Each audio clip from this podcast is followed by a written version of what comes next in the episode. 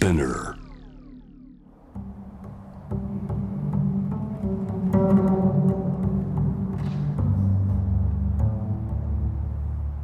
藤原信也新東京漂流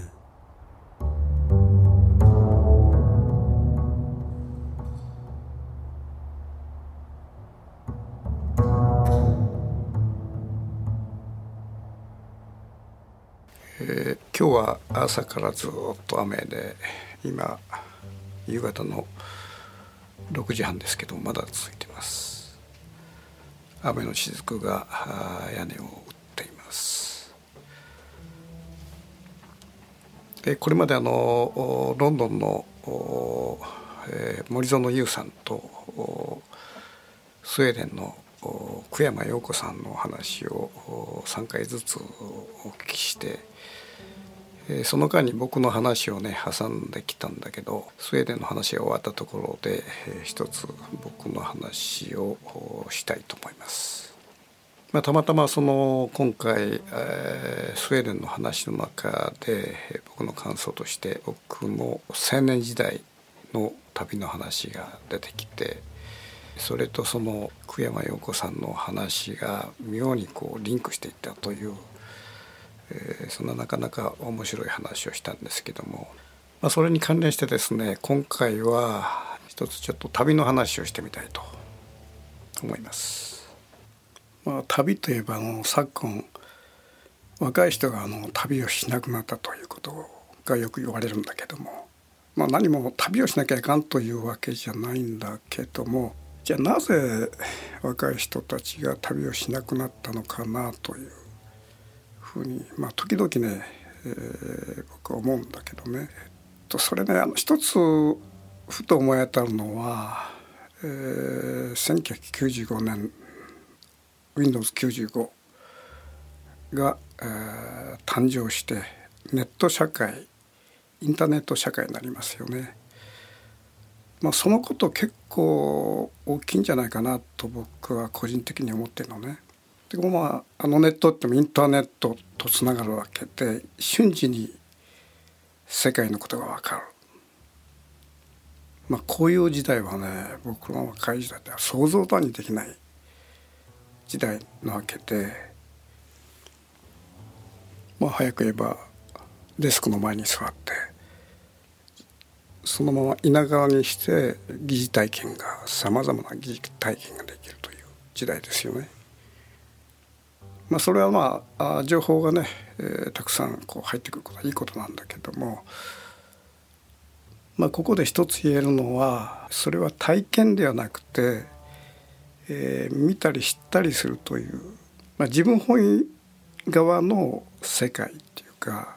まあ、旅ではねこういろんな人とまぎわまぐわってそこで傷ついたりいろんなことが起きるわけだけども一切その傷を負わずに、えー自分の世界から他者を見つめるといわゆる他者というものがねそこでこうネットの中で消えていくということだと思うのねネット固有のね、えーいわゆるメンタリティということなんだけども以前ねこういうことがあったんですよ。あのスイッチという雑誌の旅のねレクチャーを僕やったことがあってそこに若い人がずらっとたくさんまあ30人ぐらい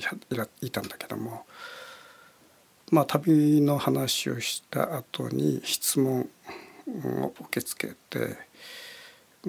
さまざまな質問が出たんだけどもその中に一人こう得意げにね立ち上がってこうとうとうと喋る青年がいておそらく20代全般、まあ、学生大学生だと思うんだけどね。今この僕たちの生活環境の中には、えーかつてのようとは違って、まあ、いろんな国の人が周りにいると。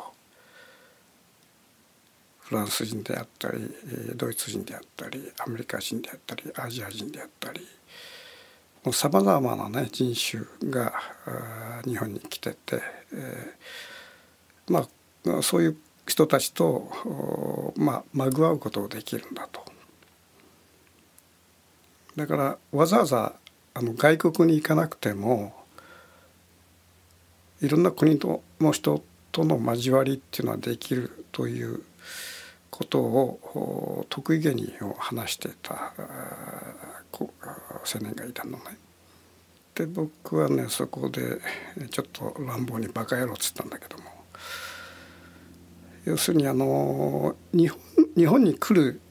外国人っていうのは日本よく知ってるわけですよ。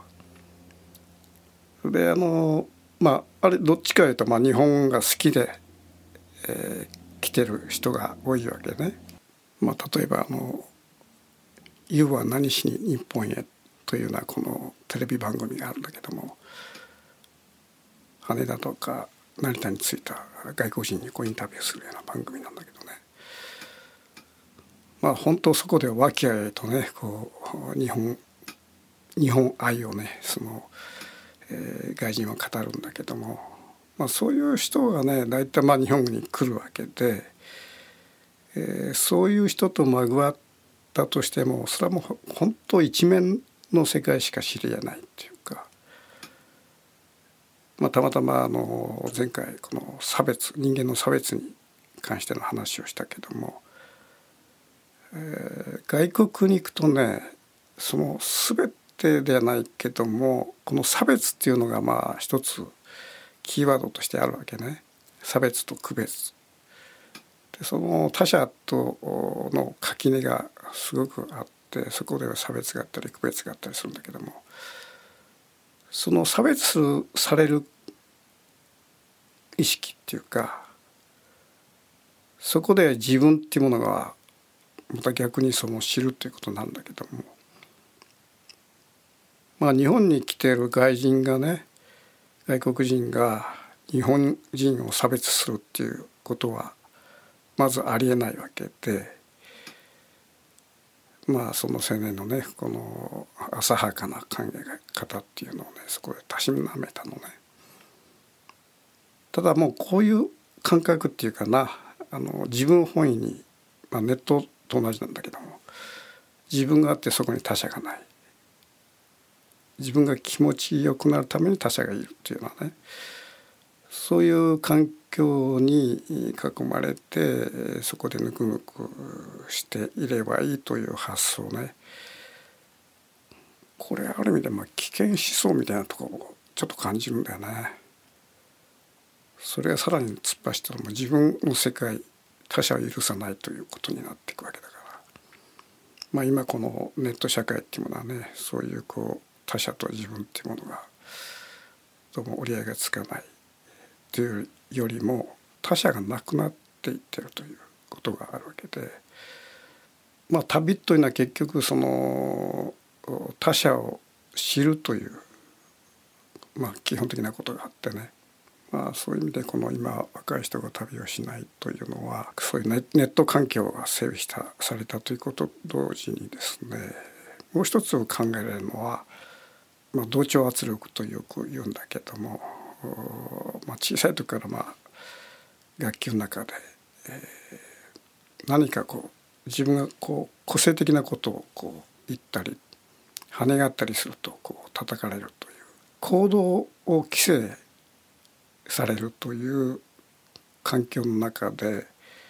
まあ、これ教育っていうのかなんか分かんないんだけどもそういう行動規制社会っていうか行動規制教育というかそういうものの中でねずっともう幼稚園小学校中学高校大学ずっとそあの教育を受けてきてるとなんかやっぱ行動跳ね上がってそこでなんか、えー、一つこう垣根を破って行動しようというね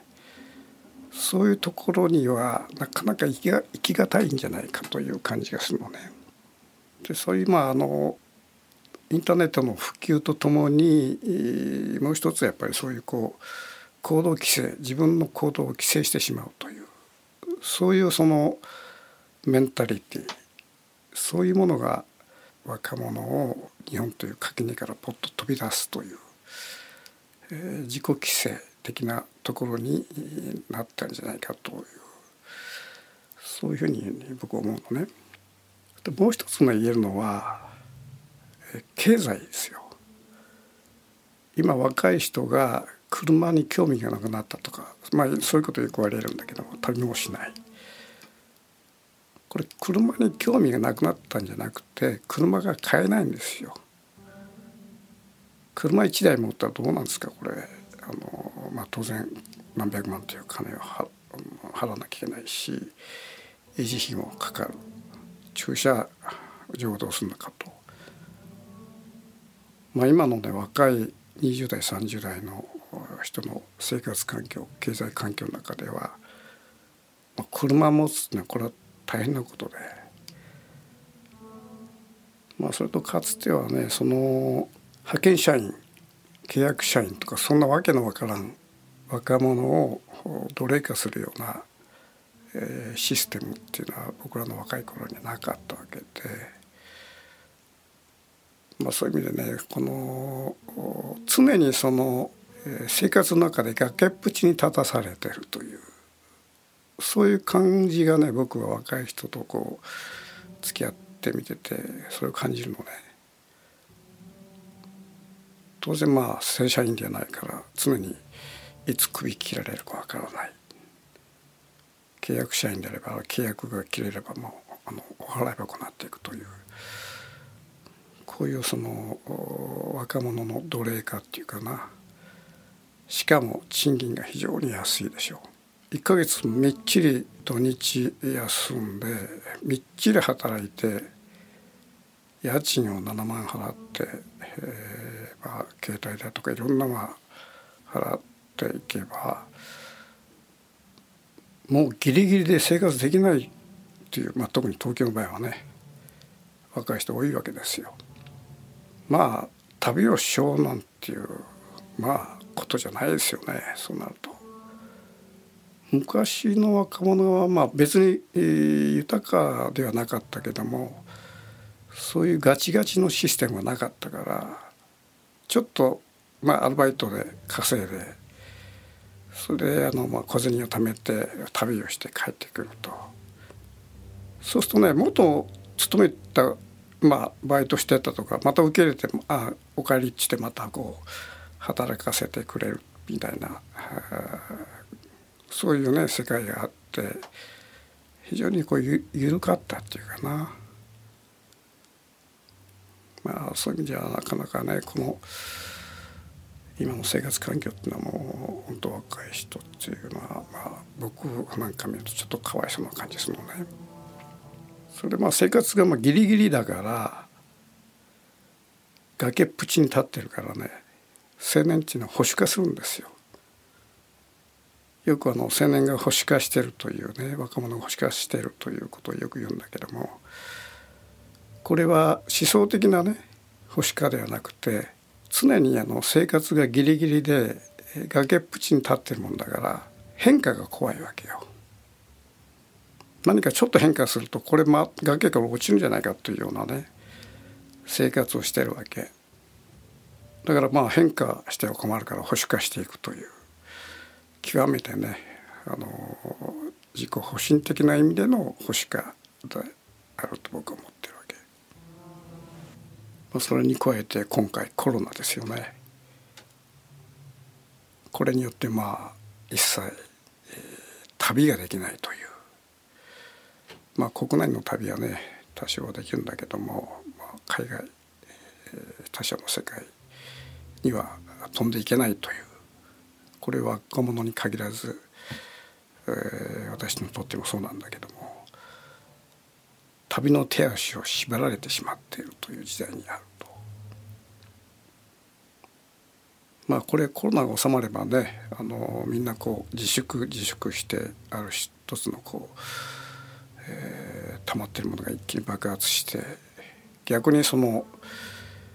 若者が海外にバーッ飛び出る可能性もなきにしもあらずというふうにまあ願望を込めて僕は思ってるんだけどもまあそういう意味で言えば1969年僕は20代前半の時に海外に飛び出してまあこの前行ったようなねあのパリの地下の風景とかねそういうものがまあくさんいろんなことを体験できたという、まあ、これは今においては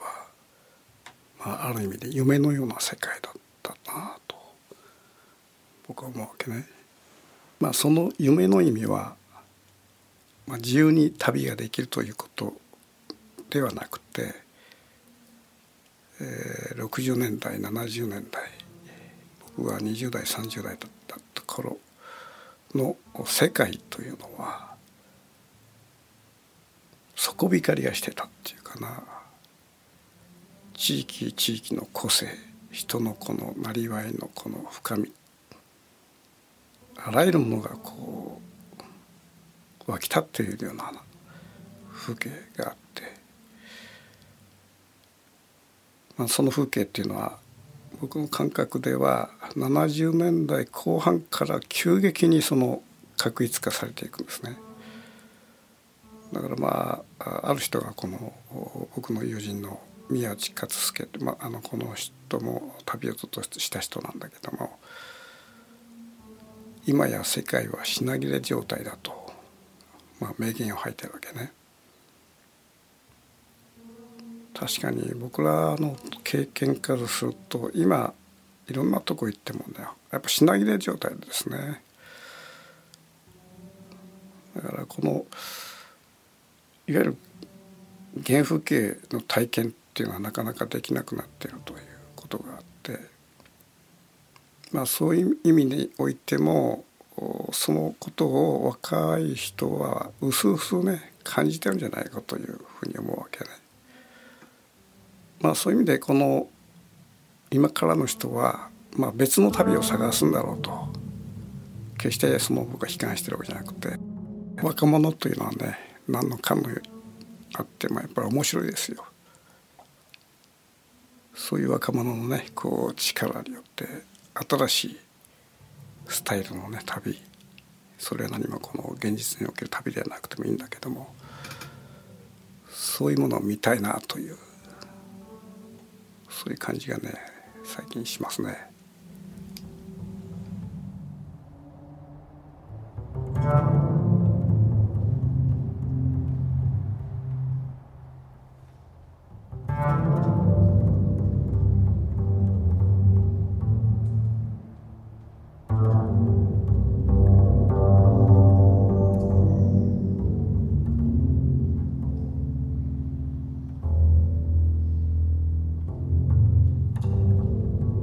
藤原信也。